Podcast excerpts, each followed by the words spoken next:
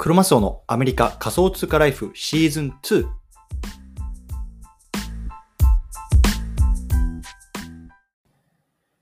皆さん、こんにちは。アメリカ西海岸在住のクロマスオです。さて、今日なんですけれども、今日のテーマは、ブルーチップ NFT コレクターの情報収集術を大公開。ね、こんなテーマで話していきたいなと思います。今日はね、こう久々にこうゲストをお迎えしたこうインタビュー会になってます。うん。でね、今日はね、こうニックさんっていうね、あのアメリカの西海岸、ベイエリアに、ね、在住されている方をね、あのゲストにお迎えしました。うんで、テーマはね、こう、あのブルーチップ NFT コレクターの情報収集術を大公開っていうところなんですけども、まあね、あのブルーチップって何とか、ブルーね、あのそういうようなところは、まあ、過去のね、配信で少し解説しているので、概要欄にリンクを貼っておくのでね、まずはね、ちょっとブルーチップでよくわからんなとか、そういう方はね、まずそちらを聞いていただくと、今回ね、こうニックさんが話してくださるね、内容とかっていうのがね、あのすごく分かりやすくなあの入ってくるかなと思いますので、ぜひそちらを聞いてみてください。うん。ね、でこう今日はね、こうあのブルーチップの、ね、NFT をこういくつか、ね、こう収集されてる、まあ、コレクターであるこうニックさんという方にね、どういうような、ね、ところに目をつけてね、こう NFT のコレクションっていうのをこう選定してるのかとかね、あとは、まあ、あのね、これ今ね、このちょっとね、5月現在、こう仮想通貨とか NFT でね、クリプトのマーケットですごくね、あのまあ、大暴落って言われてるような、あのね、してるんですけれども、まあ、そういうのね、こう相場を今どう見てるのかとかね、まあ、ちょっとそのあたりの話をね、こうね、コレクター目線での会話、あの、して視点での、ね、コレクター目線でのね、あの意見っていうのをね、少しこう聞いていきたいなと思ってますのでね、ぜひ興味がある方はね、聞いてみてくださいというところでね、早速どうぞ。えっとですね、ここからあの撮っていきたいと思うんですけれども、本日はですね、えっと、ゲストにですね、えっと、ニックさんをお迎えしました。で、ニックさんはアメリカに、えっと、住まわれていて、今、3、4年ぐらいですかね。はい。はい。で、あのー、ね、今日のテーマがね、えっと、ブルーチップ NFT コレクターの情報収集術を大公開というような、ちょっとね、あの、大層なあのテーマになってるんですけれども、まあね、こういろんな NFT をこうあのもあのコレクトされているこうニックさんっていうのをお迎えしてどんなふうにこうこう NFT の情報収集をしてるのかとか、まあね、こう例えばもう今ね、すごくちょっと仮想通貨の相場がとか、クリプトの相場がね、すごく下がっててね、はい、あのこう悲鳴がいろいろ聞こえるんですけれども、ね、まあ、そういうような相場をね、はい、どう思っているのかとか、うん、ちょっとそういうような話をね、あのコレクター目線でちょっと聞いていきたいなと思いますので、はい、ぜひよろしくお願いいたします。はい、よろしくお願いします。はい。ということで、えっと、ニックさん、まずね、あの簡単な自己紹介あのいただけたら嬉しいなと思うんですけれども。うん、はい、えー、はじめまして、ニックと申します。今はサンフランシスコベイエリアと呼ばれているところに、うん、まあ、サンフランシスコからちょっと南にシリコンバレー側の、はい、えー、方に進んだところに、えー、住んでおりまして、で、まあ、こちらのアメリカの会社で勤めております。もともとあの今働いている会社の日本法人に東京に入社して、でそこから、まあ、ちょっと縁があってあのシンガポールの,、まあ、あのアジアのヘッドーターの方に、はい、まあ、移ることができてですね、で、まあ、そこで2年、2年半ほど、えー、仕事をした後に、まあ、もともと前からやっぱり本社で働きたいなっていう気持ちがすごくあって、まあ、夢の一つでもあったので、はい、まあ、それを、まあ、叶えるためにというか、まあ、はい、あのその夢をつかむために、まあ、あの、社内面接をええ、して、ええ、で、まあ、サンフランシスコの本社の方に、えー、やってきたのが、えー、コロナ前の2019年の8月ですね。でそこからあの、まあ、3年ちょっと、はい、うん、まあそうですね。3年ほど今アメリカの方に住んで、えー、仕事をしております。あ素晴らしい。はい、いやあのー、やっぱり僕もですねあのポッドキャストとかいろんな場面でアメリカ西海岸在住のクロマスオですってこう結構自己紹介することが多いんですけれども、はい、実は私が住んでるのはシアトルっていうあのいわゆる北西かの,、あの都市にいるんですね。で、はい、多分これ聞いてる特にね日本におられる方なんかは「えシアトルってどこ?」とか「西海岸なの?」っていう方がすごく多いんですよね。なのでやっぱりちょっとあの僕の中ではこうシアトル在住のって言ってもポカーンってなる,、なるので、うん、こうすごくぼかして西海岸在住のってこう言ってるっていう背景というかあの魂胆があるんですけれども、はい、もうサンフランシスコはもう西海岸のもう西海岸ですから。やっぱり憧れがすごいですよね。まあそうですね、僕も憧れてやってきた感じなので、うんええ、まあその分いろいろね、やっぱりこのサンフランシスコ周辺で住むというのは、うん、結構もうあの物価が高いのでね、いろいろ大変ですけれどもね、えー、まあそこら辺も 来るまで分からなかったって感じですが、はい、世界で一番高い場所の一つですよね。ねニューヨーク、サンフランシスコとかね、あの辺は。シンガポールと比べてもやっぱ高いんですか？シンガポールと比べても高いですね。東京からシンガポール住んだ時にシンガポール高いなと思って、はい、部分文句言ってたんですけど、それの日にならないシンガポールからこっち来たらもうさらに高くてマジかっていう状況で。うんいや、本当シンガポールの高さはなんか話を聞きます。うん、なるほど。それを上回りますからね。はい、びっくりしましたね。すごいですね。はい。まあ、今日はね、はい、そんなニックさんにこう NFT のね、話をちょっと突っ込んできていきたいなと思うんですけれども、はい。えっと、ちょっとね、ちょっとね、このあの番組を進めるにあたって、私の方から少し、えっと、いくつか、えっと、皆さんの方に告知をさせていただきたいんですけれども、えっと、前々からね、ちょっと言ってるように、私の方から、えっと、と、このね、対談っていうのは、こうニックさんとの、まあ、なんだろう、コミュニただのコミュニケーションっていうのもあれなんですけれども、まあ、本当にノットファイナンシャルアドバイスとか、ね、こう何か投資する際にはね、こう自分でこう調べてこう投資するっていうようなねところでね、まあ、もちろん我々の会話っていうのを参考にしていただいてもいいんですけれども、まあね、本当に Not Financial Advice っていうところはね、まあ、ちょっと強調して、まあ、告知させていただきたいのでね、よろしくお願いいたします。はい。ということでね、あの早速本題の方入っていきたいと思うんですけれども、えっと、ニックさん、今、えっと、いろいろとね、半年ぐらいですか、この NFT の方にあの足を踏み入れてから。そうですね。うん。でこうねあのちょっと私もツイッターとか拝見しているともうね素人の私でも知ってるようなこうコレクションっていうのをこういくつかお持ちだと思うんですけれども、まあ、代表的な NFT お持ちの、ね、NFT コレクションと、まあ、当時この購入した価格、まあ、あのイーサでもいいですし当時のドル建てでもいいんですけれども、はい、大体どれぐらいかっていうのをこう言える範囲であの教えていただけたらと思うんですけれども。はいはいはいもちろんです。うん、はいえーとまあ、まず今の私のプロフィール、えっ、ー、と、はいはい、の profile photo にもなっている、えっ、ー、と、まあ、 Bored Ape Yacht Club のエコシステムというふうに言われている中での、まあ、 Mutant Ape なんですけれども、これ実は2体、2つ持っておりまして、はいはいあ、そうなんですか？えそうなんです。あの、えー、 Mutant は3種類あって、はいうんうん、えー、M1 と M2 とメガっていうのがあるんですね。で、M1 が一番ベーシックなやつで、でそれが一番最初に買った、うんうんうん。えー、ミュータントエイプでで、これが去年の12月の29日ですね。はいはい、はい、ちょうどもう行くぞっていうふうになってで、それを皮切りにあの、踏み込んでったんですけれども、はいはいまあ、もちろんその前にちょこちょこ小さいやつ買ったりとかしてあの勉強しつつやったんですけど、うんうん、まあ、このミュータントの、えー、12月29日に、えー、11.5イースで、あもう、はいはい、あの、行くぞっていう感じで、えーと、買ったのが、この、えー、ミュータントの M1 で、はい、で、これは今、私、プロフィールフォトにはしていなくて、で、私の現在、プロフィールフォトにしている M2 が、はいはいはい、その1週間後の1月の8日ですね。はいはいはい、に、えー、19.69イースで。19? すげえ。買いました。ちょうどその時フロアが、はい、もうまさにこの、えっ、ー、と、一番最初にフロア価格の、まあ、えっ、ー、と、えー、10, 10から11ぐらいだったので、はい、それで、えっ、ー、と、まあ、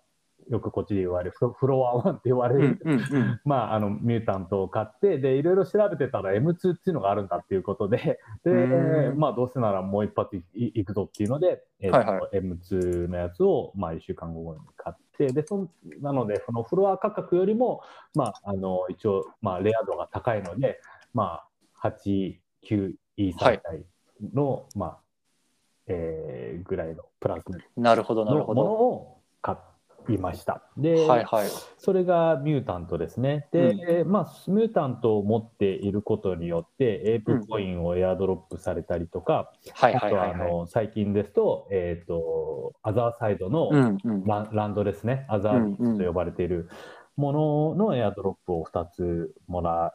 いました。はい。うん、えっ、ー、と、そうですね、2つもらいました。で、うん、それプラス、えっ、ー、と、これはまあ、すごく話題になっても、あの大事件だったんですけれども、ミント？の、はい、あの、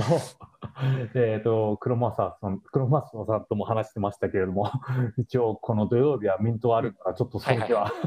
はいはい。はい、あの、ちょっとこれに集中しますっていう話をしてたと思うんですけども、はいうん、まあ、あのあのガスを、うん。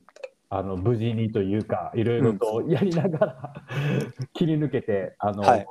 まあ、ラット2つ、ミンティングもできまして、なのでアザービーツは、うん。えっ、と、まあ、ランドの NFT を4つはいはい。保有しておりますね。なので、ミンなるほどト価格、プラス、えーその、ガス戦争の1.8イース、イーサで、すごいですね。突っ込んだので、まあ、はいはい。ね、おなんなんでしょう、まあそ、まあまあ、1.8だとまあまあいいんじゃないっていう人が多いんですけど、大体あの 3, 3イーサとか4イーサとか突っ込んだ人がいるので、うん、まあ、それが良かったのかどうかはちょっとわからないですけど、まあまあ、そこまでひどくない形で、えーとなるほどなるのが良かったですね。あと、えっ、と、はい。ワードエイプケネルクラブっていう、ワんの方も、実はいはい。は、これはですね、この、えっ、と、アザーディーズの、アザーサイドの、もうミントが出る前の、はい。一つのそう噂としてですね、こはいはい。のケネルを持っていると、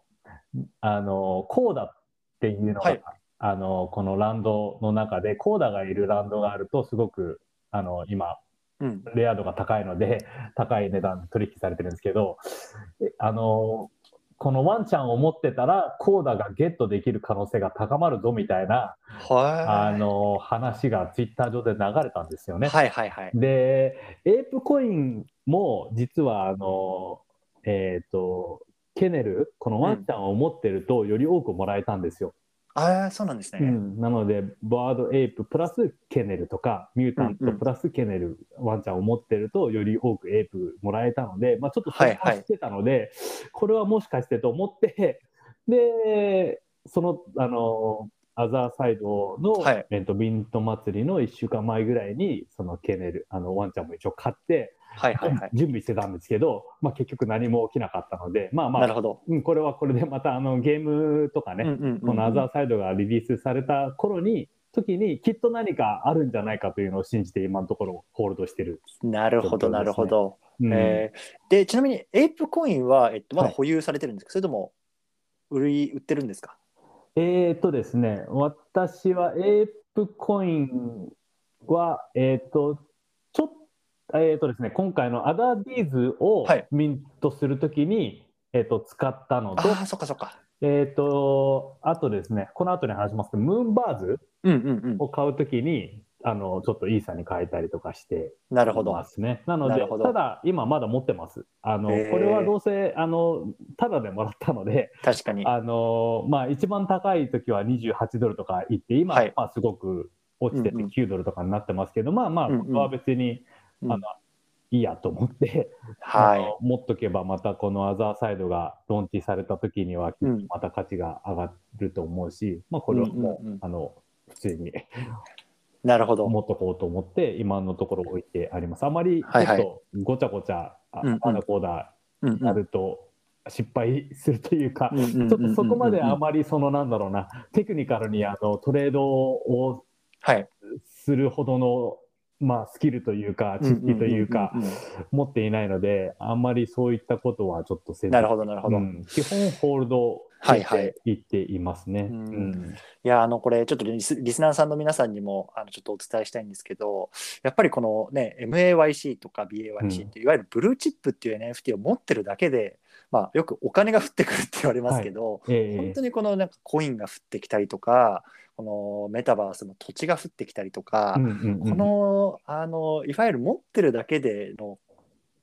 価値、もちろんその時にはね、例えば11.5イーサとか19イーサっていうのがポンって自分の財布から出てしまうんですけれども、長期的な目線で見た時に、うんそれ以上のものがやっぱりこう持てるんじゃないかっていうこのワクワク感、期待感、これがやっぱすごいですよね、この特に BAYC シリーズは。いや、本当にそうです。うんなので、この去年の年末にうん、思い切って踏み切っええて、本当に良かったなと思っいてます。やー素晴らしい。はい。ね、この Mutant も2体とも今のところこの今ねマーケットクラッシュではい。あの落ちてますけどうん全然まだ、あのななんでしょう前伸びしろになってないので、うんうんうん はい、なので全然売ろうとも思わないしパニックも起こさずにある、うんうんなんか全然普通にいられるというか。素晴らしい。そこはやっぱりブルーチップの強みなんじゃないかなっていうふうに思うんですよね。ですね。うんですね。うんそこまで落ちないというか、うんある程度安定してるはい。ところがうんあるので、まあど、どのタイミングで入るかにもよるんですけれどもね。うんうんう。うんなるほど。はいであとは、はいあのまあ、ドゥードゥルズだうん、ったり、ドゥードゥル。はい。あと、まあ、ムーンバーズですね。ムーンバーズはこれも、えっと、ミント始まった直後に、まあ、ついてて、これこそあれですあの土曜日の朝だったので、はいはいはい。あのパソコン持ってうんあの今あの子供さんにいるんですけど上の2人があの土曜日は、あの補習校に。通ってるんですけれども補習校送りつけたってドロップオフした後に あのも車で。うすぐに車で パソコン開いてはい。で、えっと、僕はホワイトリストとか持ってなかったのでオープン C で待ち構えるとなるほど、なるほど。いうのを、えっとやってゲットしたのがムーンバーズででこはいれは4月の16日はい。に、えっと11.9イーサで買ったんですね。なるほど、なるほど。ううん、ん、でこれに関してはですねちょっはいと実は、うん。あのーもう他のやり方やった方がよよかったかなってちょっとあ、そうなんですかっ。たことが実はあって、でこの、えー、と結構そのミントし始めた時に、まあ、あの値段が結構上がってうん下がっうんうんた時に買ったんですけど、その後にその数時間後にまたさらに下がったんですよね。あ、そうなんですか。うん、で大体あの1万8ぐらいの時があったんです土曜日午前中に。なるほど。あの こあの僕がオープンシーで買ってで、うん帰ってきてであの家でもう一回うんうんチェックしたら、あれ？っていう8ぐらい。下がってるぞっていうで、はいはいはいここでもういもう一体実はフロアで買おうかなと思ってたんですけど、イーストリートがちょっと足りなくて、なるほど。うん、でこの11.9も少しあの、とまあとえー、とレアレア度がはい。若干高いやつを買ったんですね。だけどもしかしたらムーンバーズに関しては別にあんあの思いっきりレアじゃない限り、うん。あまりその中ぐらいのレアのものって関係ないんじゃないかってちょっと最近思い始めてきて、なるほど、なるほどそれ。だったらもうフロアのものを2つ持っといた方が良かったなみたいななるほどね。ところはちょっとあったりとかっていううのはんうんうん1個実は思うところがはいはい。あったりしますね。うんでも、ムーンバーズも今ちょっとオープンシーン見てますけど、今フロア24なので、どっちにしろプラスですもんね。全然そう全然プラスだし、2倍、ね、2倍出てるので、なので、ね、で、これも結局、数週間前は、はい。ね、30とか、はいはいはい。あの40に差し掛かるぐらいのところまで言ってたので、まあ、これを、ね、もうあの、エイプもそうですけど、うんうん。ムーンバーズも別に、まあ、あのしばらくまたほっとけば、なるほど。っていくでしょうというふうに思っているので、なるほど、なるほど。うんドゥードルはいつ、どれぐらいで入られたんですか、はい、これは。ドゥード。ル、ドゥードルはですね、実はうん。僕、あの NFT いろいろと興味を持って調べ始めたときに、うん。ちょうどミントされて、はいはい。ですっごい可愛いなと思って、一番実は、ううんん一番あの好きな あのアートワーク、アートワークとしては一番結構好きな感じのものだなんですよね、はいはい。うん。うんうんうん。で、えっと一番最初に買ったのが、入ったのが、えっと1月の5日、ミュータント買った後ですね、ミュータント買った後に、えー1月の5日に9.5イーサで、はいはいはいはいはい。入って、で、えっとこれは、えっと2つ買ってて、翌日に8.7うんで、もう1個買っています。で、これ実は、あの、はい。つあのドゥードゥルは妻も好きだったので、ええじゃあ、あの妻用に1個で、ええ自分用に1個みたいな感じでペアで買った。なるほど。で、はいはい。はい。でえっと、妻のやつは、まあ、妻が選んですごい可愛いやつがあって、まあ、うんうんうんうん実は彼女の今、ツイッターのプロフィールにもなってるんですけれども、へまあ、それは、えいいですね。まあね そうそうそう。理、理解のある妻でよかったなと思ってるんですけど、NFT に関して。うん、でえ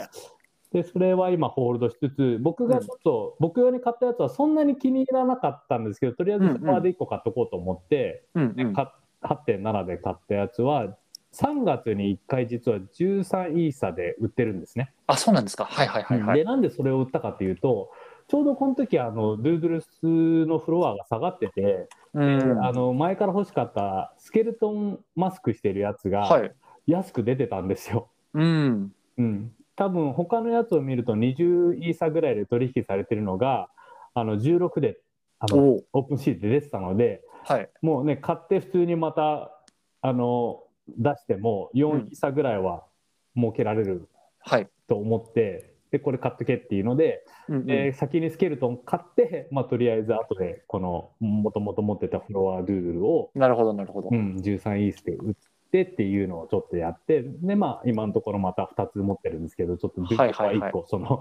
自分のやつはレア度の高いやつにちょっとアップグレードしてみたいな感じでえー、やっあれ、これはあれですか？あの、先日ツイッターのアイコンにされてたあの、骸骨みたいな。なるほど。そのあの骸骨のやつがすごい前から好きだったんですよね。えーうんあれ、レア度高そうですもんね。見たことなかった、あんまり。そうですね、うん、まあ、まあ、中ぐらいのやつも、もっとスーパーレアなやつはいっぱいある,、ので、うん、スティーブ・アオキが持ってるやつとか、あと、まあ、あ。あの僕がはい。実はこの、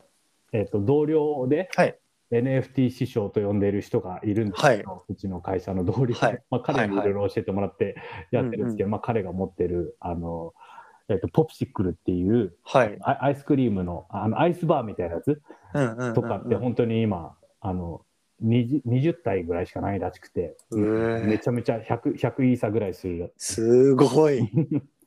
そうそうそうそう。でも、ドゥードルも今、13、14イーサぐらいなんで、ボトムが。フォロワーがうんうんうん。なるほど。でもじゃあ、まあ、この辺りの、まあ、いわゆるブルーチップとしては、まあ、総じてうまくいってるような感じですよね、今の、まあ、価格帯だけでも聞いても。そうですね。やっぱり、うん。うん、このこの相場でも全然あのちゃんと、うん。あの問題なく 今あのプロフィットというかあの、はい。マイナスになってないってところはものさすがブルーチップ。心強いというかうん。安心していられる感じですね。でなるほど。それも結局それまで、ここに至るまでうん。僕もいろいろと他のもの買ってで整理してるんですよ。なるほど。うん、で今もうほほぼほぼ blue chip うんうんプラスちょっとその他として、あの Degen Toonz っていうのと、はい。あと実はあの、まあ、失敗というかどうかはちょっと今後の流れにもよるんですけど、あの韓国系のジプシーはい。ジプシーズ・スーパーノーマルっていうほうほう。あのちょうど小豆が出て、その数週間後にまた出たやつで、アジア系の NFT で、はい。まあ、すごくその手書きのアートワークで、あの、まあか、いいなと思ったのと、ちょうどその時僕、小豆持って行ったので、はいまあ、小豆の話はまた、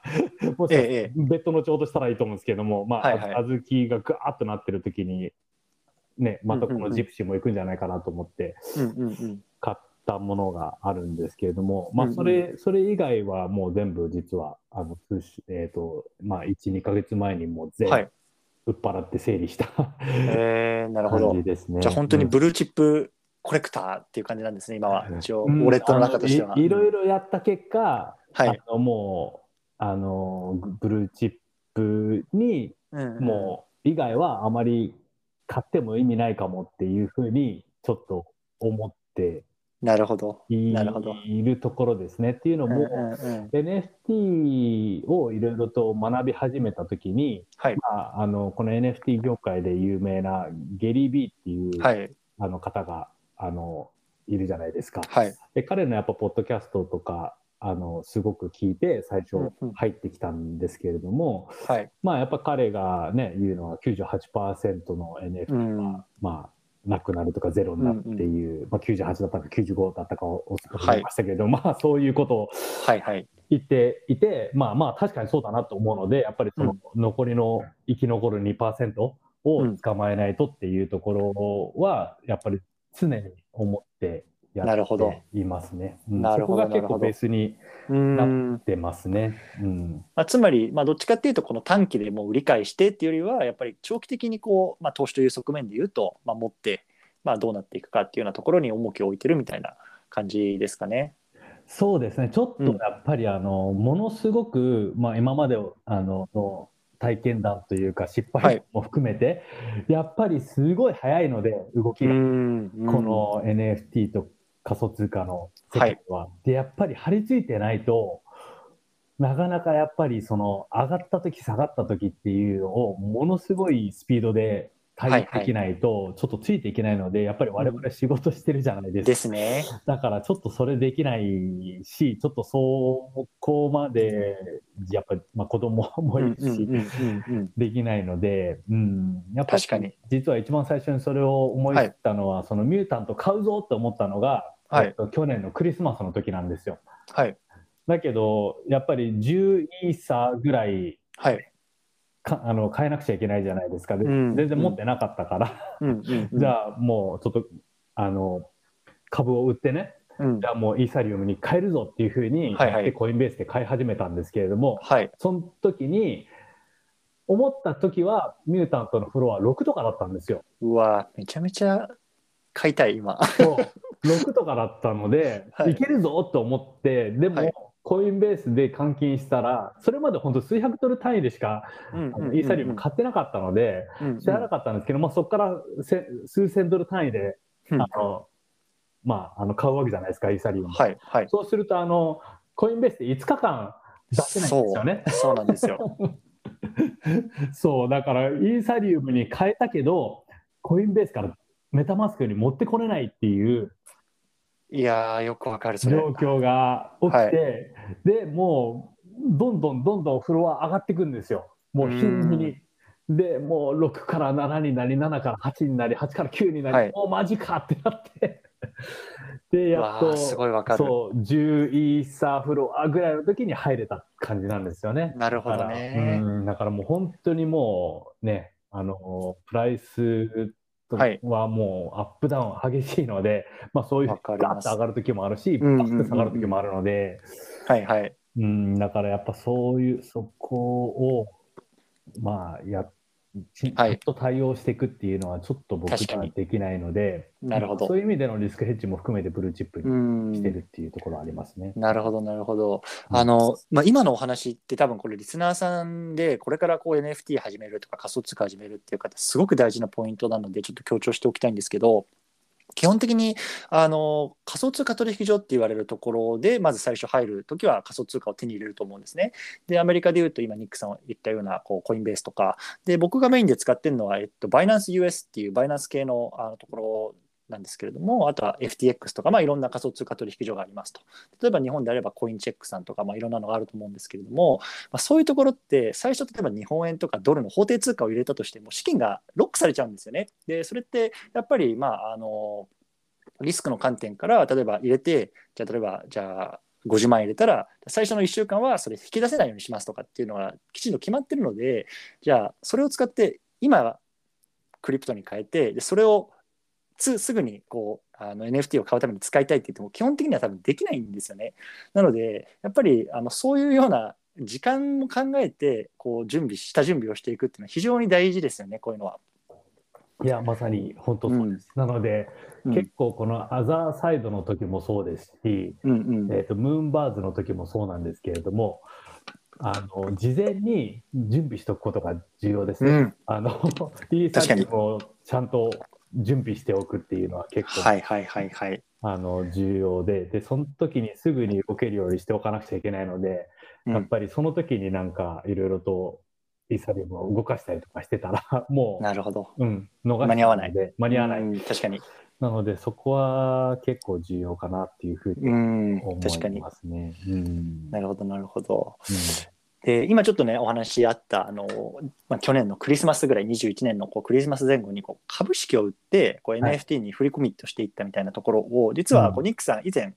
ツイートされてたんですよね。はい、そうですね。でそれを僕拝見した時に、うんいやこの人の話はちょっと面白いぞとうん思って、えっと、ずっとこうウォッチさせていただいてたんですよ。はい。でそのあたりの話っていうのも、まあ、ちょっと言える範囲でお伺いしたいなと思っていて、はいやっぱりね、まあ、僕なんかももちろんそうなんですけどやっぱりまだメインは株式なんですよねうん。ポートフォリオの。うんでそれをこうね、まあ、徐々にこうクリプトに移していこうかなどうしようかなっていうところでまだ一歩は踏み出せてない人間の一人なんですけど、うんそこをそう踏み出せた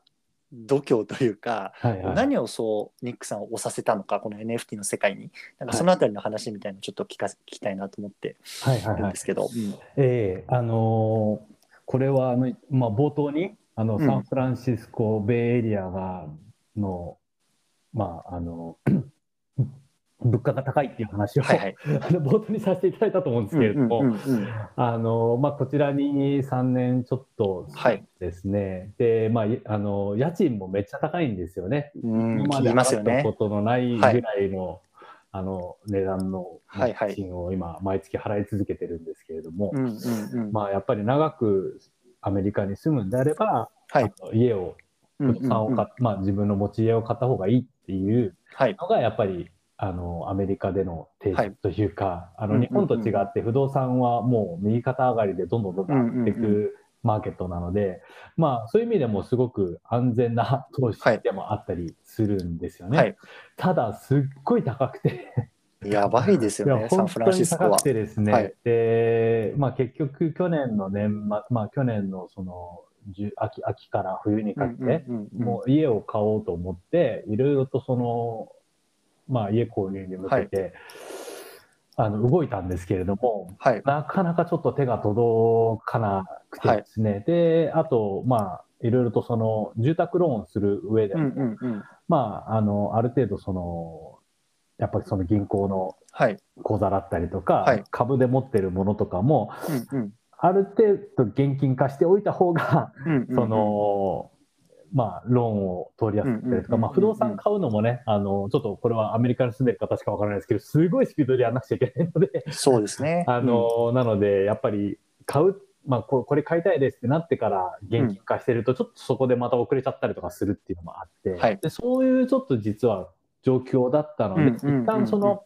今私の会社の、まあ、RSU と呼ばれている、その、えっ、と、株で報酬を、まあ、おおはいはい。うまあ、会社にいるんですけれども、まあ、株と現金とね。で、うんうんその RSU でか、えー、と株で、えー、と報酬もらってるものに関しては、その売れる期間っていうのが決まってるんですよ。トレーニングウィンドウっていうのがあって、はいはい。あの年中売れるわけじゃなくて、えーとなるほど決ね。算発表した後の1か月間しか売れないんですね。なるほど売。れじゃあ年4るタイミングは回あそ。うそうそうそう、年4回しか売れないんです。で、それ以外は売れないので、うんうんうんで、やっぱりちょっと家を買うことを考えると、もうじゃあうんちょっとその、今の自分の会社の持ち株うんうんをちょっと一旦売って、現金化して、うんでいつでも動けるようにしようっていうのが、実は株を売った、なるほど実はあのきっかけはそこだったんです。で、はいはいはい。でそこから、まあ、家を買おうと目指したんですけど、結局ちょっといろいろと、あのなかなかうまくいかなくて、うんうんうんうん今今今もまだ買えてないんですけれども、まあ、そんな中、あのまあ、よりもう少し本当に資金を増やさないと、うん。ちょっとやっぱりその理想の家には買うことができないということで、じゃあちょっと今のお金を本当に増やす方法っていうのを真剣に考えようと思ったなるほど。んですね。はい。で、えー、とそこで、えー、と行き着いたのが NFT で、で結構タイミング的には良かったなと思ってるんですけれども、うんうんうん今のマーケットのね、この株式 マーケはいットの状はいはいはい。況を見ても、やっぱり今年に入ってからもうだだ下がりしている、だだ下がりですね。はい。なので、あのね、去年の年末の時点で売っといてよかったなっていうふうに思っています今持ってたらかなり価値が下がっていたので、その、うんうんうんね、家を買うために増やしたいとかって思ってるのに、もうずいもうものすごく減ってくみたいな。うんものすごく下がってたと思うので、なので、なるほどけ結果、あのあの時点で株式ほぼほぼといてよまだまだ全然持ってはいるんですけれどもね、うんあのうんあのただ結構大半を売ってででそこからどうするって言った時にちょうど僕のですね周りの、まあ、会社の同僚であのボワードエイプホルダーが2人いてですね、うわ、すごい。そうなんです。へでえ。実は去年の10月末に、はいあのーまあ、たまたまその会社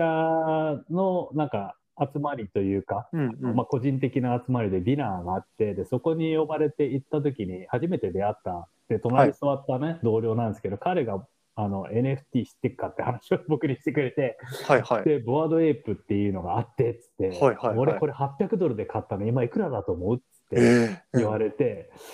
で、わかんないっつったら、はい。あの、8万ドルだぜっつって。うわー、夢あるな。は そうそう。でも今もっとじゃないですか、ぶっちゃけ。いはいはいうんはい、8はい。万ドル以上なので、今、ボワードエイプのフロア100ぐらいじゃないですか？そう、100ですよね。100イーサだからうん2000万、そう2000、うん、そうぐらいですよね。そうだからね、800万どころか、と当時のね、去年の10月末ぐらいの800万とかだったのが、今、2000万じゃないですか。確かに。うん、で、これはちょっとすごいことになってるぞって言われて、なるほど。うん、で、それともう一人実は同僚、はい。があの本当に5月、6月ぐらいに、うんずっとそのツイッターのプロフィールをあの猿にしてて、これ何だろうと思って、うんうんで、ツイッタースペースで彼が入ってるやつにもう猿が全員入ってるツイッタースペースがあって。なんか不気味だな、こいつらと思って、で、なんかその時は、なんかゲーム関連の、か彼がすごいゲーマーだったので、ゲーム関連の集まりなのかなって思ってたら、まあ、 Bored Ape Yacht Club の、まあ、オリジナル Bored Ape のメンバーで、で、やっぱりその彼らがですね、やっぱり僕にいろいろと成功談、まあ彼らも本当に去年だけで1ミリオンとか NFT はい儲けてるんですよね。なるほど。うん、1億円近く。すごい。1億円以上か、今の、あの、レートだとそうですね。1億レートだと3000万ぐらいになっちゃいますよ1億ね3000。万とか、すごいもう NFT で去年1年間、もううんうんうん。2021、21年か、はい。っているのを見て、だからもう本当彼らはその Bored Ape も持ってるし、あの村上ドリップのあのクローン X もいっぱい持ってたりとはいか、あのいろいろいろいろいっぱい持ってるんですよね。で、それもなんかうんボワードエイプもミュータントも何個も持ってるんですよ。10個ぐらい。なるほど、なるほど。だからもうエイプコインが来た時ももうわっはいはいわっしょいで。ちょっと実は知り合いがですね、近くに何人かいるんですよね。なるほど。なのですごくいいですね。ううんん。で、彼らから話を聞いたりとかしつつ、うん、ちょっと彼らがやってることをあの見ながら、ちょっと NFT いけるかもっていうふうに思ったのと、あと、あのまあ、あのお金的な面でいくとそうなんですけれども、私自身のちょっとマーケティングの仕事を今、はい本業としてはしてるんですけれども、はい。あのもう、えーっとですね、この Web2.0 っていうふうに呼ばれて、はい。が、まあ、あの出始めたのが2008年とか2009年だったと思うんですけれども、あの当時ブログをね、うんうんうん。すごく書いていて、本当にその日本での初期ブロガーのはいはい。人たちとも仲良くなって、うんうん。でブログだったりとか、そのまあ、Twitter とか Facebook とか YouTube とか、そういうはいはい。Web1.0 のプラットフォームがどんどんどんどん出てきたときに、まあうん。うんまさに自分でいろいろと使ってで、そのラーニングをベースに、その本業のマーケティングの方に生かしていったっていう、実は昔のなるほど成功体験、まあ、成功体験というか、そういう体験ええがあって、ええ。えで、その時にやっぱり感じた、もうこれからはウェブマーケティングだし、もうウェブ2.0で、こうん。もうこれを、で、もう世の中が変わるぞっていうふうに思ったんえですよね。うんうんで、うん。なのでやっぱり自分でやることによっていろいろとそこで学んで、えーそれを仕事に生かすっていうのがうん。今の仕事にもずっと生きているのででこの NFT 仮想通貨についていろいろと調べれば調べるほどあの当時の Web2.0 のうんうんうん。時に自分が感じたものすごくそのエキサイトメントというか、はいはいはい。すごくもうもうビリビリってきたんですよね。うーんこれなるほどね。これでもうインターネットがまた変わるぞと。いうのうわですっごいいワクワクしたんです。なので、うんもうこれは、うんうんあの自分のやっぱり仕事、あの本業のためにも、あの自分でしっかりとやって、あのね学ぼうと。で、実際これ分かんないじゃないですか、やんないと。わからないです。NFT もクリプトも。はっきり言ってやってない人からは絶対話聞いちゃいけないと思うし、はいはい。うん、ですごく難しくて僕もやっぱりずっとインターネット系の仕事をしてたりとか、インね、コンピューターもインターネットも詳しい方ですけど、本当にこれ、あのウォレットセットアップしたりとか、うん、うん。ね、いろいろやるの大変でハードルが高いですよね。ハードル高いですよね。はいうんそうそうだからまあそれがやっぱりその2つが原因であ、えーとまあ、きっかけでうんうん結構入ってった感じですね。であとうん。なるほど。あの株の取引というか、うん、はい。株がちょっといまいちうまくできなくて、うんうんうんうんあんまり過去にその株で儲けるっていうことがちょっと僕はできなかったんですよね。なるほど、なるほど。うん、なかなかやっぱむず、うん、株はちょっと僕にとってはすごく難しくて、ただ NFT に関しては、そのもともと自分が好きなその音楽とかファッションとかはいはいカルチャーとか、ポップカルチャーとものすごく紐づいているので、うん何がいけてて何がいけてないのかとか、あと自分の感性でこれははいはいはいはい。かっこいいのかかっこ悪いのかとか、これは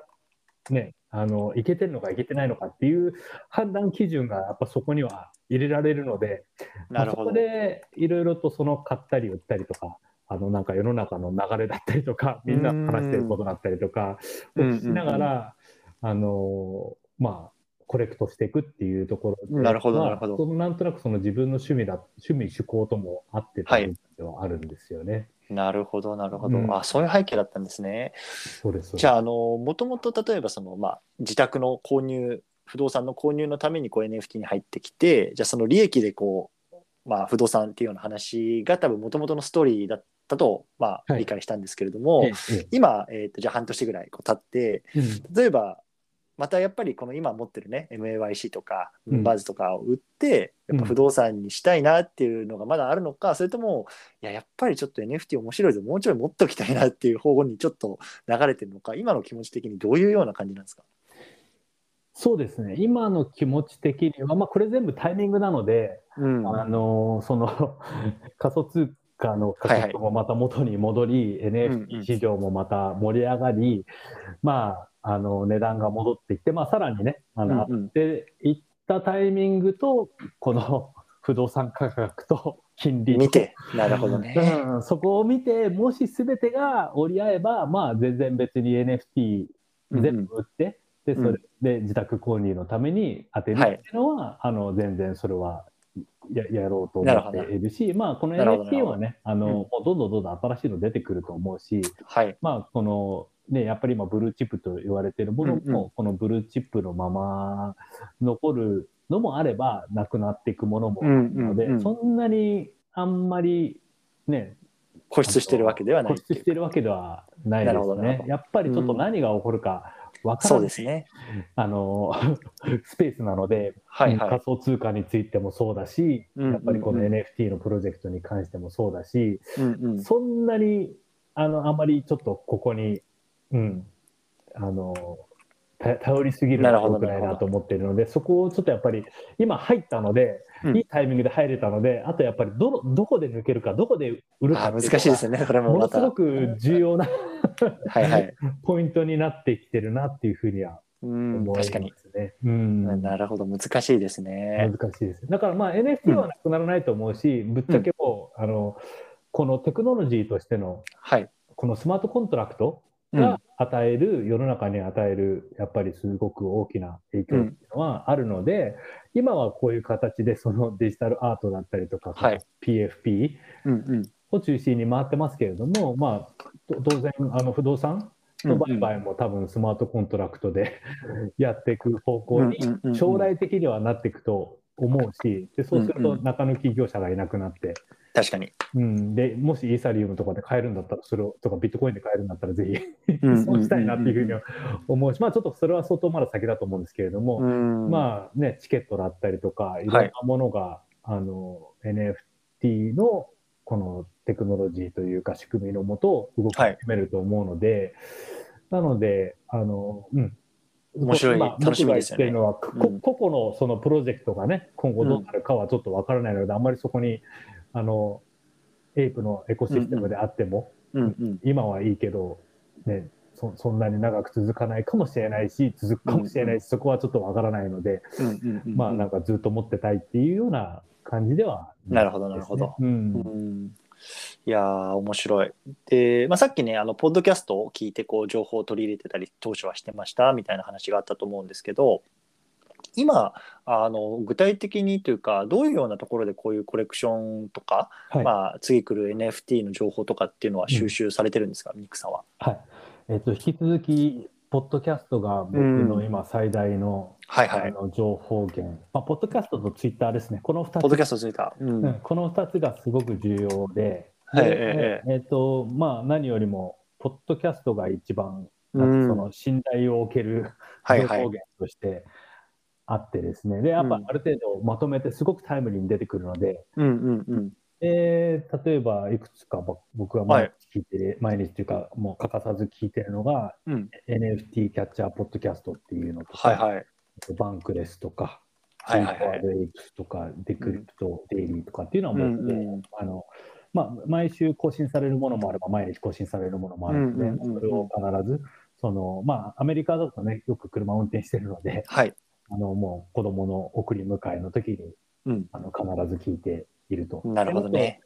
あの、すごく勉強になったのが、プル、えっ、と、ムーンバーズやってるケビン・ローズさんがやってるポッドキャストのプルーフとかモダンファイナンス、ちょっと最近、はいはいあのムーンバードをローンチしたから更新止まっちゃってるんですけれども、はいはいはいはい。あの、これはものすごくその NFT に関してだったりとか、クリプトに関してだったりとか、うん。ごく勉強になったんですよ。うんで、うんうん実はこの、ムーンバーズ絶対行けるぞっていうふうに確信持って買ったのは、このケビン・ローズさんとプルーフ、うん。ポ。ッドキャストを聞いてたからなんですね。なるほどなるほど。このムーンバーズの前にプルーフコレクテコレクティブっていう、えっと NFT があって、それが一発目だったんですけれども、それ今、うん。もうあのボアデイプ並みのあのフロア価格になあのこれは1000枚だけですか？これ1000枚だけです。そうですよねうん。すごい価値高くなってる。1000人のうんもうものすごく NFT にもうあの突っ込んだ人たちだけが集まってる。うんあのえーもう本当に上流貴族たちの集まりみたいな感じですよね。もう NFT 界の。NFT の上流貴族の集まりなんですよね。もう彼らもうんものすごい NFT コレクターだったりとか、はいはいはい。集まってて、で、実はこのプルーフコレ、プルーフポッドキャストをえその時に聞いてたので、プルーフのミントも、もしかしたら僕もタイミング的にはできたかもしれないですよね。へでその時に多分あの、えっ、とね、4イースかなんかだったんですよ、価格が。だから、はいはい高いし、ちょっとこれ、よく、まだよくわかんないし、買えないと思ってたんですけど、で、その時にまあ、買っときゃよかったなっていうふうに実は思え。ってなるほどね。いて、で、それでムーンバーズやるぞってなったので、もうこれは絶対大丈夫っていう。はいはいはい。やっぱり、ファウンダーの方々うん。を知るっていうのは結構重要だな確かに。確かに。うね。ん。特にこのプルーフ、ムーンバーズはやっぱりこのいわゆるアメリカでもう本当に名の知れた方々がファウンダーになっているので、うん。やっぱりねあの顔も実績も名前もこう出てる方たちがやってるっていうところですごく信頼性が高いですよね。あとそうですね。で、やっぱり、ポッドキャストを聞いてても、うんうん。ものすごく参考になるし、うん。なんかやっぱ人柄も見えてくるので、この人なるほど。とか、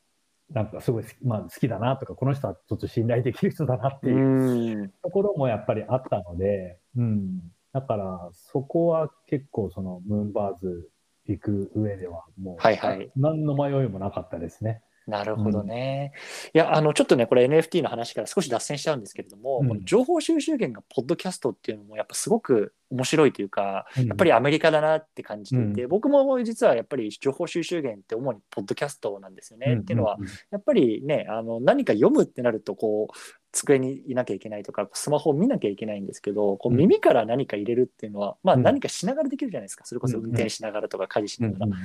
で、やっぱりアメリカだとすごくポッドキャスト市場って大きくて、日本だと多分まだそんなに立ち上がってないんですよね。うんうんうん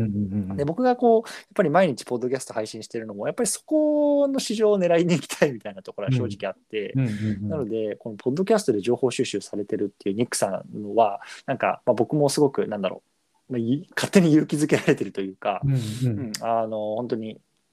面白いなと思いましたね。うん。まあね、だってこうやってあのクロマスオさんと出会ったのも僕が クロマスオさんのポッドキャストを見えええ。つけて聞き始めたから、ありがとうございます。でそれで、うん DM であの、うんうん。質問させていただいたのがきっかけそうですね。そうはい。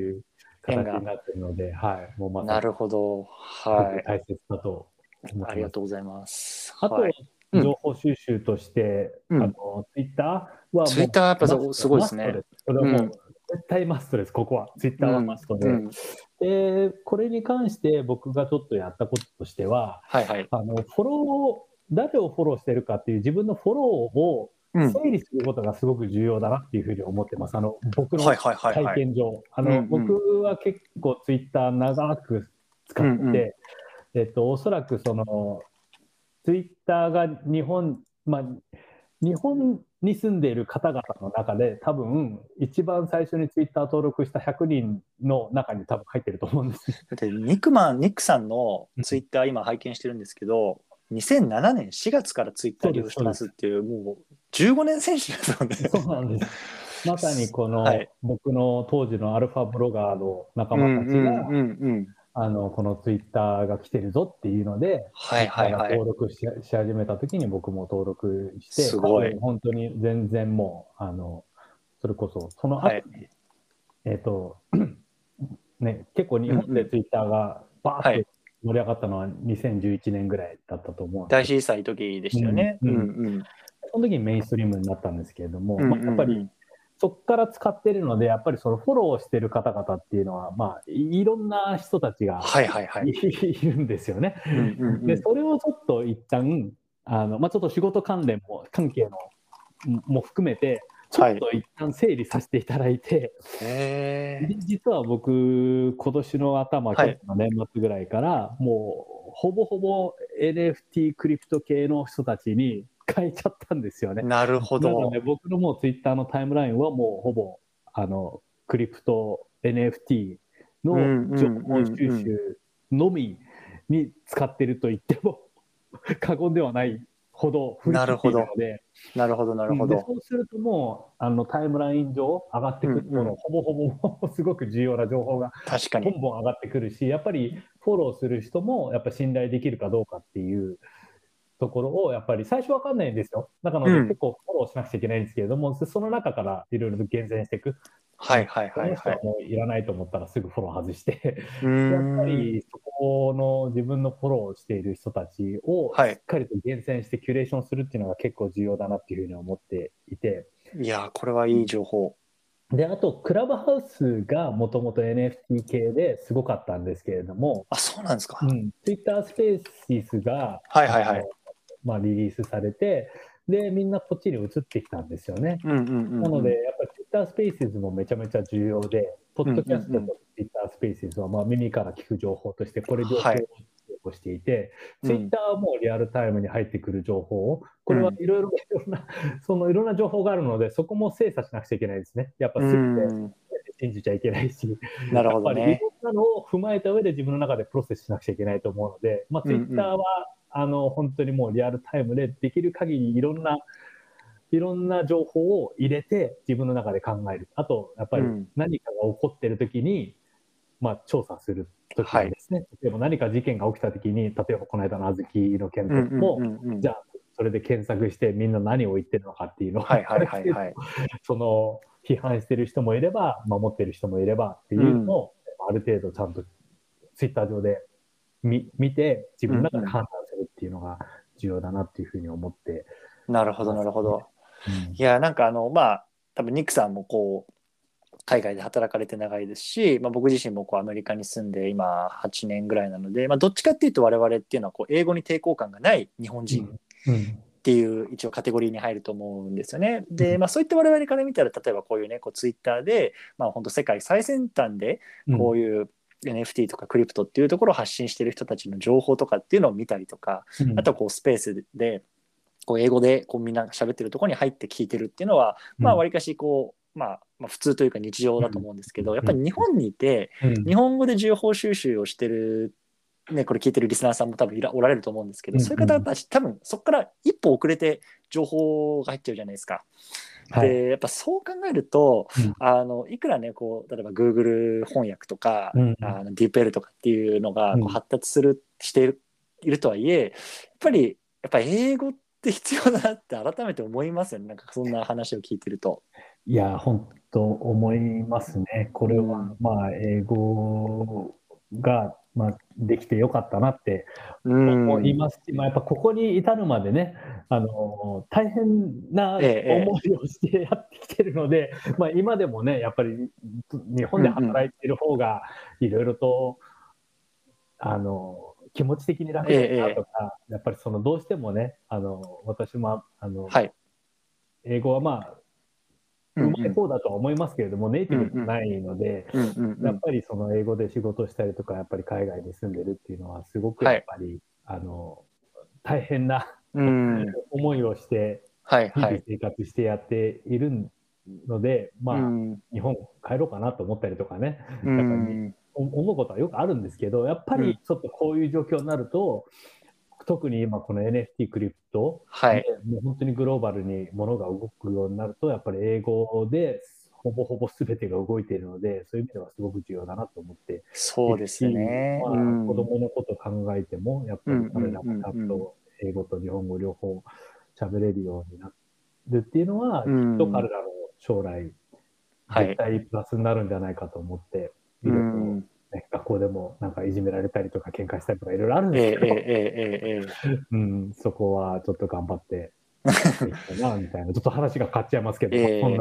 んな、るほどね。いや、もうこれね、英語はもうしゃあないですね。もう、あの、逃げられないというか、や、うんやったらやった分だけね、こうん。う、奥間さんみたいに情報を取って、こう、いけたりとかってするので、うんまあ、これに関してはね、ちょっとリスナーさんに、ちょっと僕の方からは何もアドバイスできないですけど、まあ、とりあえずね、まあ、やっといた方がマイナスにはならないと、個人的には思ってますとうんいうような感じですね。そうですねうんはい。で、あの、ちょっとね、さっき、小豆の話があったんですけれども、はいはいはいこれね、気になってるリスナーさんの方もいると思うんですね。で、はい、あの、まあ、結論から言うと、えっと、売られたんですよね、はい。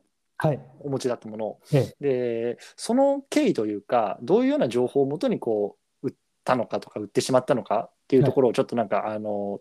ね、コレクターだった方々の生の声っていうのを聞きたいなと思ったんですけれども、はい。うん、そうですね。ちょっとこの私が数日前に小豆を売った判断が正しかったかどうなのかっていうのは、ちょっとまだわからない状況です。はいはいはい。で、それに関してはちょっといまだに僕も、あのーうん、どどうすればよかったのかなと思うところがあるんですけど、まあちょっとどどんなことがあったのかっていうのを話させていただくと、まあもともと小豆実は2つ持ってて、で、えはいはい。えっと、1個はあの2月にうん。あの利確して売ってるんですね。で、うんうんうん。えっと、実は一今回、もともとその、えっと、つい数日前に売ったのは、そのミント直後に1.79イーサで、うわあえー1月の安い。12日に買った小豆なんですね。で、これ、はい。リビール前の小豆で、で、リビールされて、えっ、と、まあ、あの、持ってたんですけども、一つは、うんうんうん。まあ、男の、おとおとえっ、と、男の子の小豆で、もう一つは女の子の小豆で、で、うんうんうん。あの、二つ目のやつは1月の末に7.5で買って、で、はい。えっ、と、2週間後ぐらいに2月で、あえっ、と、あ2週間後ぐらいに、えっ、と、売ったんですけれども、あ、もしもし。もしもし。あ、聞こえます？あ、すみません。はい今、えっとね、男の子の小豆と女の子の小豆が1体ずつっていうところですね。あ、はいはい。そうはい男の子の小豆と女の子の小豆を1体ずつ持ってて、女の子の方は、えっ、と、えっ、と、買って2週間後ぐらいに売って、で、それで5イーサぐらい、実は、はいはいはい。うん、あの儲けたっていうはいはいはいはいがあって、まあ、ずっとこの一番最初に買っ1.8ぐらいで買ったやつを持ち続けていたんですね。うんうんうんうんうん。で、先日、そのファウンダーの方が、これ、クロマスオさんのあのポッドキャストも数日前に話されてましたけれども、うんうんあの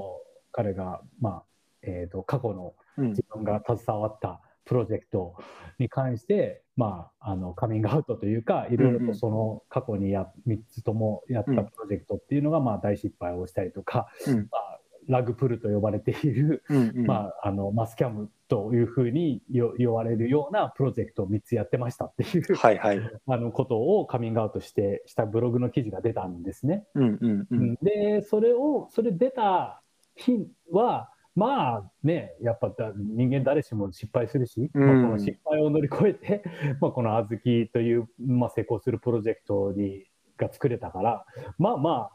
ね、それはそれでいいんじゃないってうん。思ったのが一番最初のリアクションで、でその時になんかあのちょうどその Azuki と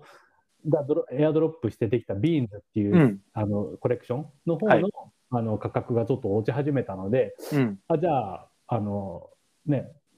いいい機会だからいい1個フロアで買っとくかと思って、はいはいはい。で実はあの買ったんですよあ、ね。そうなんですね。なるほあど。の Beanz。あの、はいはいはいもともと、まあ、エアドロップ2つ持ってて、で、さらにもう1個買い足したんはい。です。で、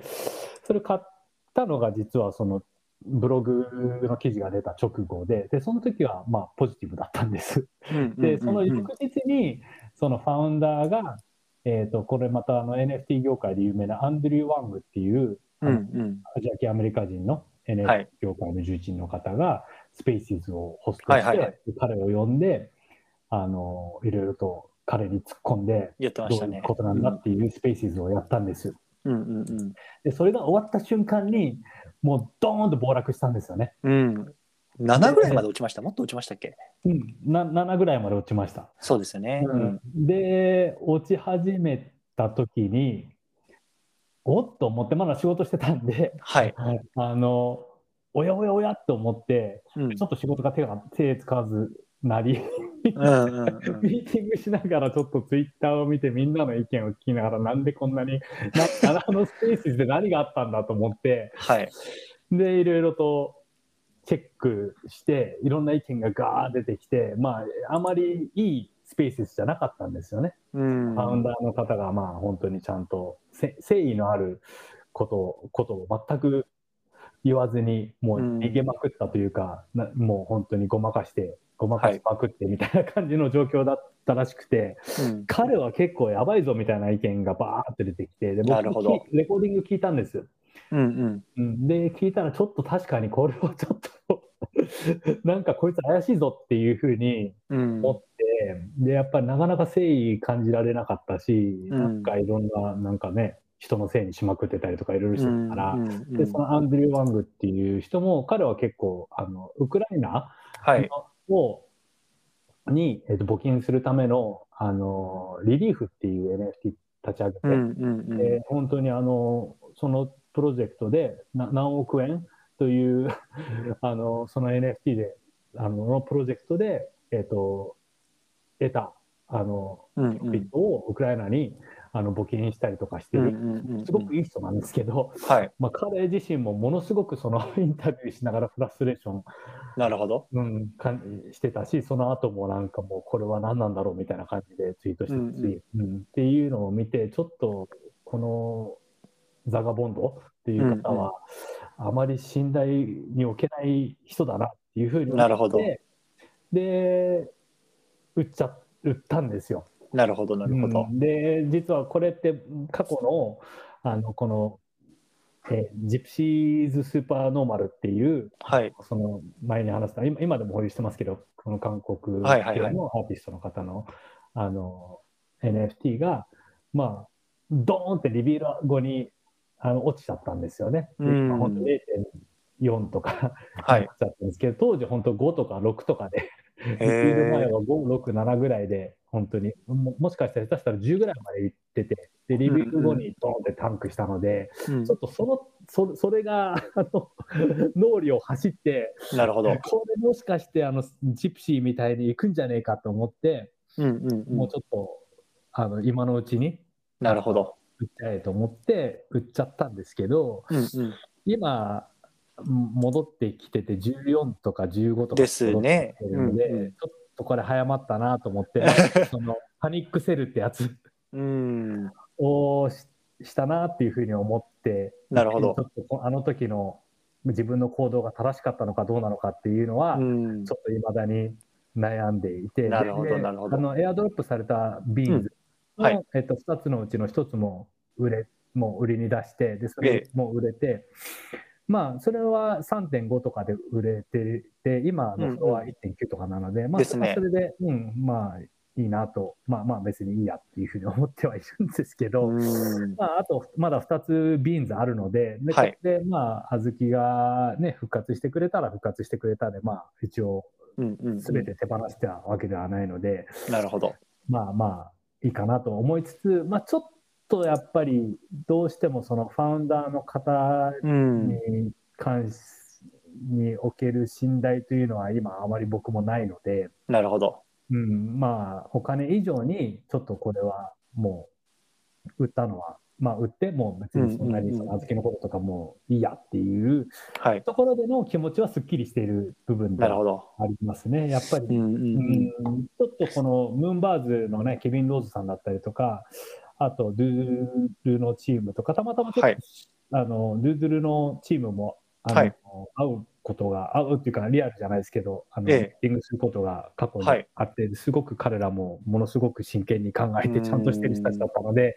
信頼を受けるなと思うし、あと、あの、 Bored Ape Yacht Club のユはいーサービスも、実はもともと今、あの、仕事してた同僚2人、転職してそこにいるので、今全然別に情報とか回ってこないし、連絡は取り合ってないんですけれども、まあ、うんうん。一緒に働いてた2人が、優雅で転職したりとかしてるの,、してるので、まあ、 Yuga Labs も大丈夫でしょうと、 Doodles もあった,、うん。あったあるし、すげえしっかりやってるから大丈夫でしょうと。うん。で、ブンバーズもまあね、ポッドキャスト聞いてても、ケビン・ローズンさんはすごい信頼を受けるなと思ってるので、ここら辺は安心して持ってるんですけど、ちょっと小豆は今の中、今の僕の中では、うん、このファウンダーの方が、うん。本当に、本当にもっと、もっとなんか、ななんだかしら、あの、はいちょっと、うん、な何なるほどね。しない限りちょっと信頼できないなって思ってるのが、はいはい。今僕の現時点での考えうんですね。あの、まあ、これもやっぱりすごくいい意見だとあの思っていてやっぱりこれリスナーの聞いてる方の中で多分これから NFT のコレクション作りたいとか今はもうすでにやってるよっていう方もおられると思うんですけれどもやっぱりあのねあの、まあ、バイヤー目線とかそういうコレクター目線投資家目線からするとそのじゃああなたっていう人はどうなんだとかあのどれぐらいこう本気でプロジェクトに取り組んでるのかとか誠意があるのかっていうところがやっぱり一番大事ってあの、まあ、言われますけど本当に大事なんだなっていうところをやっぱりねニックさんの話聞いて思いますよね。うん、うん、やっぱりこのスペースは今のところまだね、そのうん金儲けのためだけにやる人もいっぱいいるし、うん。やっぱり騙す、ね、スキャムも多いですし、まあ、僕自身も過去に、ねうんうんうんあのそれで引っかかって、いくつかあの お金持ってかれちゃったっていう、時の体験もありますし、ものすごくやっぱり、うん、悪意を持って行動している人たちいっぱいいるので、うん。そこはすごく見極める必要があるなっていうふうには思います、なるほどね。確かに確かに。うん。で今あのスキャムとか、まあ、そういうようなところの話が出たんですけれども、まあ、あのリスクヘッジっていうところもちょっとお話聞いておきたくてやっぱりこのね、ブルーチップのこのコレクションを見ててもやっぱりねもううん十イーサーっていうようなこう一応話じゃないですか。で、そういうような NFT のコレクションっていうのはこうねあのスキャムから守るとかあのリスクヘッジするっていう意味ではニックさんはどうやってこうあの、ま、守ってるというか、はい。あの保管されてるんですか？はい、これも本当にいろいろと僕の NFT 先輩たちにから教えてもらって学んだやつなんですけども、うんうんうん。ウォレット3つ持ってまして、ええ。1つは一番最初に作ったウォレットで、うん。えーこれはあのもういわゆる普通のメタマスクのパスワードを入れて、まあ、操作できるウォレットですね、ホットウォレットって言われてるやつですね。で、それからはもう今全部 NFT を移して、で、うん。今2つあのメインで使ってるウォレットがあって、1つはあのボルトって呼んでいるもう、超コールドウォレットで、そこではもう一切取引しない。うん。で、そこにもうあのもうガチホしている NFT を置いてなるほどそこはもう、あの、えっと、これ、えっと、ウォレットのコネクトとか、絶対にしないと、オープンなるほど。以外しないというのと、あと、例えばその、 Bored Ape Yacht Club のエアドロップだったりとか、 Doodle のエアドロップとか、そういうその ところでエアドロップを受けるた、をクレームするためには、まあ、そこのサイトは、まあ、確認かこれが正しいサイトだってちゃんと確認した上で、でそこにコネクトししないとエアドロップもらえないので、うんあのうんうん。うんそのぐらいにしております。なるほどなるほど。 revoke っていうツールがあるので、まあ、定期的に revoke で、あうんうん。のそのコネクトを過去にしたやつ全部あの切断してっていうのをやって、はいはいは今置いてます。でもう一つあの売買するためのウォレッうんトがあって、でそこに例えばそのジプシーだったりとかなんか、はい。あの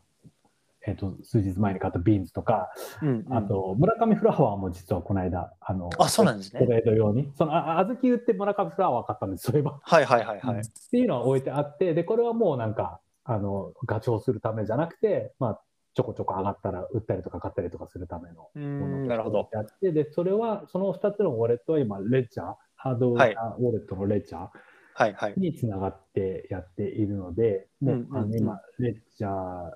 を経由して、ハードウェアウォレットじゃないものはもう一切使ってないですね。なるほど。うんじゃあ、あの、ニックさんの今これ、ツイッターのアイコンが六角形になってるじゃないですか。はいかっこいい。はいで、これは、えっと、レッジャーのあの、えっと、US、えっと、Bluetooth で六角形にしてる感じですか？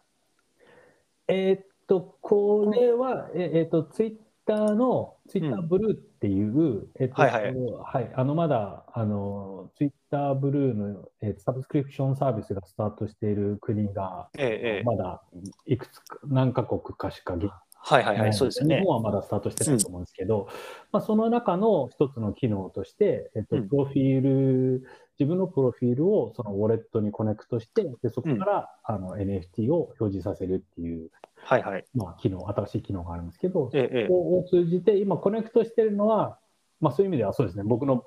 えっと、 vault？あ、ボルトの方に？はいはいはい。を、えっと、ツイッターにコネクトして、で、うんえっと、表示させていますね。なるほど、なるほまあ、ど。そこはちょっとツイッターは信頼しているサービス確かに確かにとして、あのなるほどなるほどっていう感覚でいるというところがあります。はい。えー、そうなんですね。うんなるほど。まあ僕もついやっぱり2ヶ月ぐらい前か、なんかやっぱコールドウォレットは持っといた方がいいのかなっていうのがあって、僕はあんまり NFT は持ってなくて、どっちかっていうと、まあビットコインをガチ保税なんですけれども、うんうんうんまああの仮想通貨取引所に入れてたビットコインっていうのをこうこっそりコールドウォレットの方にこう残し、あの移して、まあ、ちょっととりあえずリスクヘッジみたいのはええまあ、しといたので、ええやっぱりこういろいろ聞くじゃないですか、この業界でいろいろ情報収集してると。うんだから本当にね、あの高額 NFT 持ってる方々、どうやってやってんのかなみたいな気になったので、うんやっぱコールドウォレットはマストですね。いや、マストです。ハードウェアウォレット買うのはね絶対に必要ですね。これは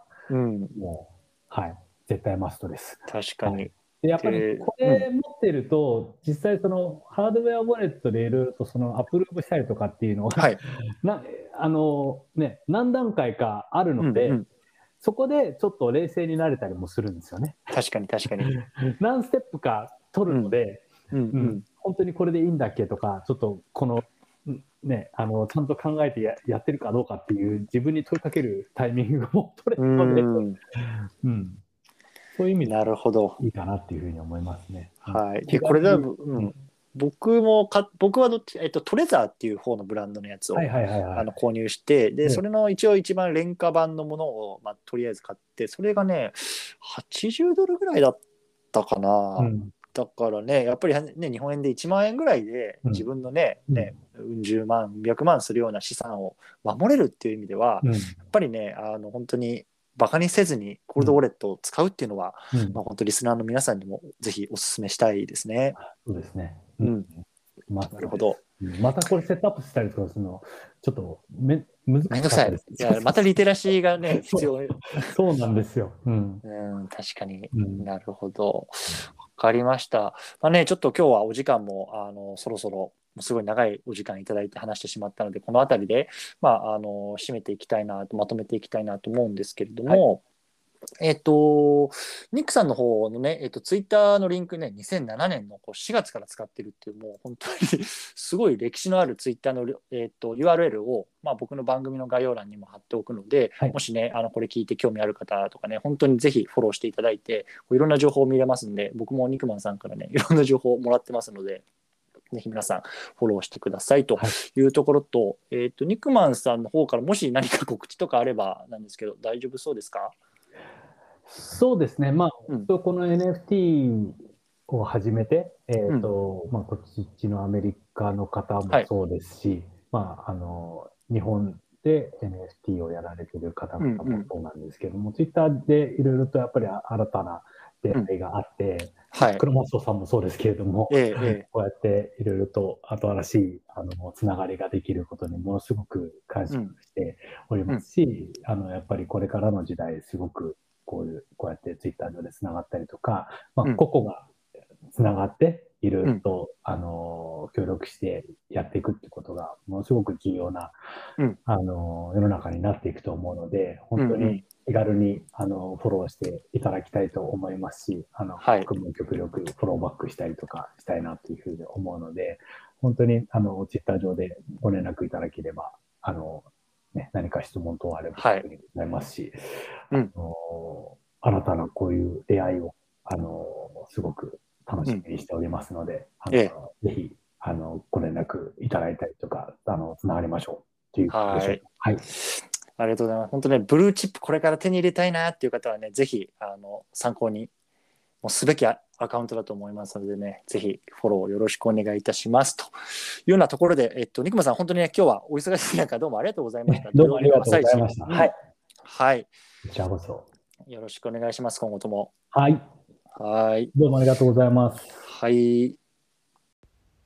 はい。ということで、いかがでしたでしょうか。本当にね、あの、これ僕自身もこうインタビュアーとして、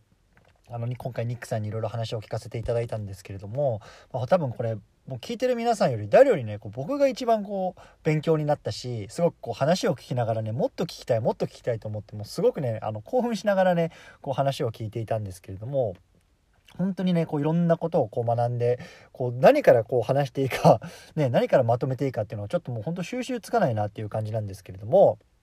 まあ本当にまずはねあのこのやっぱりブルーチップを持っている、ね、特にこのね BAYC とか MAYC とかやっぱりあのお猿さんの絵を持ってるだけでねこのお金が降ってくるっていうの本当にあるんだなっていうところをねこう生の声を聞いてすごいなと思いましたよね。やっぱりこの ApeCoin っていうねコインであったりとかあとはメタバースの土地がねこう降ってきたりとか。やっぱりねこの OpenSea とかのあのサイトを見ていただくとねやっぱりこういうねこの土地が今 3, 3イーサ弱ぐらいでこうフロアついてますしこのエイプコインなんかもねすごい価格ついてるのでやっぱり本当にこういうようなブルーチップのね NFT を持ってるだけでねこういろんなね可能性とかこうワクワク感っていうのがあるっていうのがやっぱり一つねこのブルーチップの NFT のすごくまあ魅力だなっていうのを感じましたね。うんであとはやっぱりねこの大切なのがやっぱりこの NFT をこう触っていくとか本気でねこう、まあ、いわゆる投資対象として見ていくっていう時にねこう近くにねやっぱりお手本となる人がいるっていうのはすごくねやっぱり大きいことなのかなってやっぱり感じました。うんで今回ニックさんの場合だとやっぱりこの同僚の方にね BAYC 持ってる方がいたりとか、ね、あのご自身でこう師匠って言われてましたけれどもやっぱり会社にねそういう方がいるっていうところがやっぱすごくねこう刺激になったしこう学んでるっていうような話だったんですよね。で、まあ、僕自身で言うと正直あまりこうねプライベートの友人とか、まあ、家族とか、まあ、同僚とかでこう NFT を触ってるっていう人がやっぱほとんどいないんですよね今このご時世。でやっぱそれもそのはずでねあの世界70億人人口がいるって言われてますけれどもね OpenSea のあオープンシーンかメタマスクか。あの今世界でね最も使われてるだろうって言われてるこうホットウォレットのメタマスクのこうデイリーアクティブユーザーとかも50万人ぐらいしかいないって言われてるんですよね。たったの50万人ですよ世界で。うん。なのでまあ本当にね、まあ、いなくて当たり前っていうような世界の中でやっぱりこういうのはねあの、まあ、トップクラスのねこう NFT をねこう触りながらこう学んでいけるっていう、ね、環境にあるっていうのはすごくね、まあ、羨ましいなってところも思いつつねやっぱりでもねその環境自体はこう自分自身でどうにでも変えられると思うしやっぱり僕自身ねこうやってニックさんとこうツイッターでねこう知り合ってこう今回話を聞けてつながることもできましたしやっぱりね本当にこう自分がねどう動くか、ね、どういう心持ちでどう動くかっていう本当それ次第だなと思いました。うんね、僕ね、えっと、さっき撮ってからちょっとねあの何をしてたかっていうとこのツイッターのねあのフォローする人を整理してるんですよ。うん、でこれ聞いた方も中にはねあのこうニックさんがさっきねこうフリツイッターをねこう情報収集としてのね一つの糧としてこう使っているっていう中でこうねフォローする人をねこう整理しましたよって話されてたと思うんですけれども早速ね僕も実践してみました。やっぱりねあの僕も2年1年半ぐらいかこうツイッターのアカウント作ってね使い始めてるんですけれどもやっぱり当初ねこうツイッターを始めた時にフォローしていた時のなんだろうな自分の興味分野とやっぱり今のねこう興味分野ってやっぱ全然変わってきてるので、ね、あのそこはやっぱりこう適宜ねこう自分の今のね興味分野とかやっぱりこう自分が進んでいきたい方向性にこうね少しずつアジャストっていうのがやっぱり必要かなっていうのはねすごく今回学びになったので、まあ、早速ねこうあの自分の中でこうアウトプットするっていう意味でもね一回このねちょっとフォローする人っていうのを整理してみました。うんであとはやっぱりあれですよねその Web2 のもうすごく新しい最初の時にあの触ってたのと今同じ感覚を持っているっていうところもすごくね興味深いコメントだったかなと思ってます。うんで本当にねこう皆さんこうニックさんのこうツイッターをねこうフォローして見ていただきたいと思うんですけどもこの人は本当2007年の4月ぐらいからツイッター触ってるんですよで2007年って僕何してたかなって今ちょっと振り返ったんですけれどももちろんねこうインターネットはま使ってましたけれども、まあ、自分のパソコンは持ってなかったですしもうなんか家族で共用のパソコンみたいのだったですし、ね、もちろんねガラケーだったしね何かなシャープだかパナソニックだかパカパカするパソあの携帯電話使ってたと思いますよ。うん多分ね本当にこの Web2 の一番最初にいた人たちっていうのはねこの Apple の iPhone とかがねいやまあそんなん絶対流行らんぞと、ね、言われてる時代からこう触ってたもう変なんだろうな、まあ、すごくで当時からしたら、まあ、変な人って言われるようなところだったのかもしれないですけれどもやっぱり蓋開けてみたらこの10年間2015年間っていうのはねやっぱりこの Web2 の最初にねあのいたプレイヤーっていうのがすごく大きく伸びてるねそれがいわゆるねまあ、Facebook や Amazon や、ね、Apple や Google ね、まあ、マイクロソフトはちょっと前かもしれませんけれども、まあ、そうやって言われるようなプレイヤーたちがね今でもこうやってねこう世界で